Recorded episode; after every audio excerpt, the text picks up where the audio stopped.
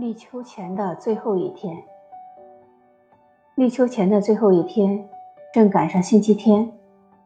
第二天是星期一。立秋，天气预报说立秋那天有雨。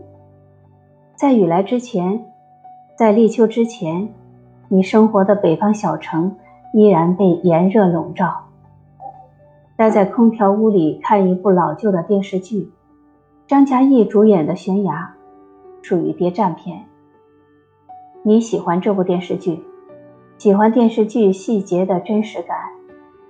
前两年看过一次，这次又翻出来，那些印象深刻的细节，又一次触动了你。和几位朋友约好了下午去游泳，在约定的时间到来之前，你的情感一直沉浸在电视剧让人刻骨铭心的细节中。当歌曲和传说都缄默的时候，只有建筑还在说话。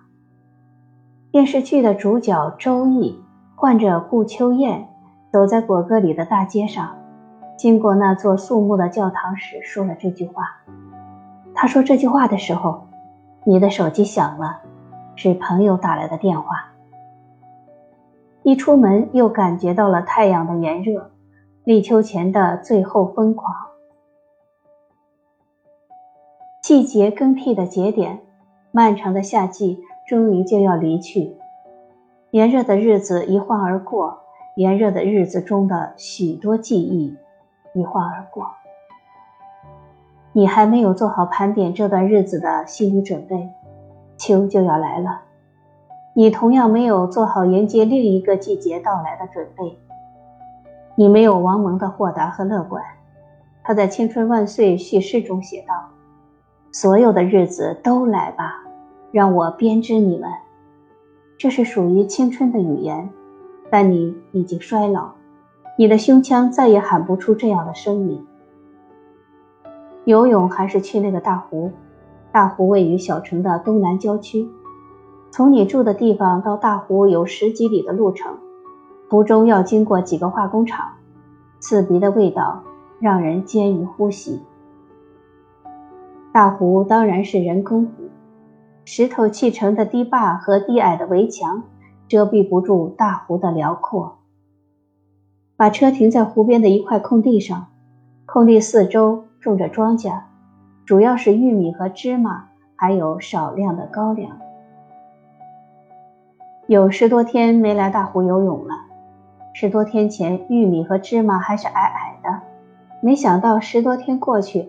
玉米已经高过人头，玉米穗儿吐出了红红黄黄的缨子，芝麻开花节节高，饱满的芝麻穗儿一个挨着一个，放眼望去是密密麻麻的青纱帐，夏虫播咏般的鸣唱在青纱帐里弯转低回。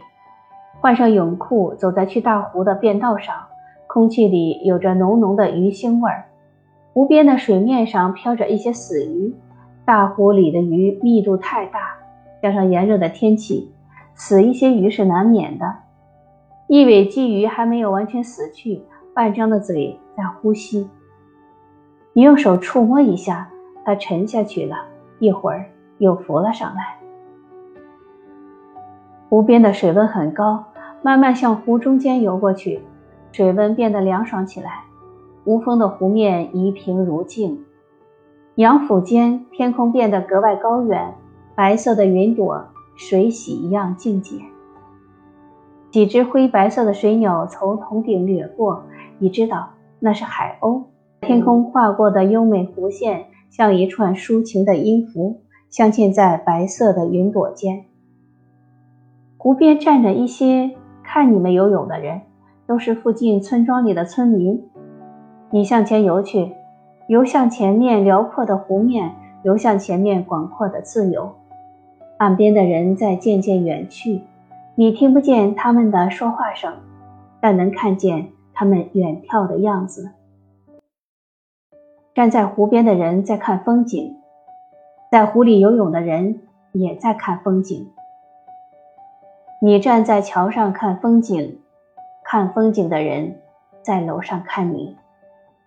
你喜欢卞之琳和他的断章，你在一些文字中提到过他，在大湖里游泳的时候又想到了他和他的诗句。人生的舞台有时很促狭，有时很辽阔，斗室中凭窗而立，大湖中仰俯舒展，人生种种，戏台如初。游玩上岸，依然烈日当空。立秋前的最后一天，当然不能在游完泳后收官。一位朋友已经订好了晚餐的地方，一家新开的川菜馆。川菜给人的感觉当然是五味俱陈，辣味当先。依次端上来的水煮鱼、辣子鸡、麻辣豆腐、回锅肉、炒腊肉，熟悉的味道让人倍感亲切。那么，就举杯。窗外的月亮又大又圆，是农历闰六月十六的月亮。一轮皓月给立秋前的最后一天画上了完美的句点。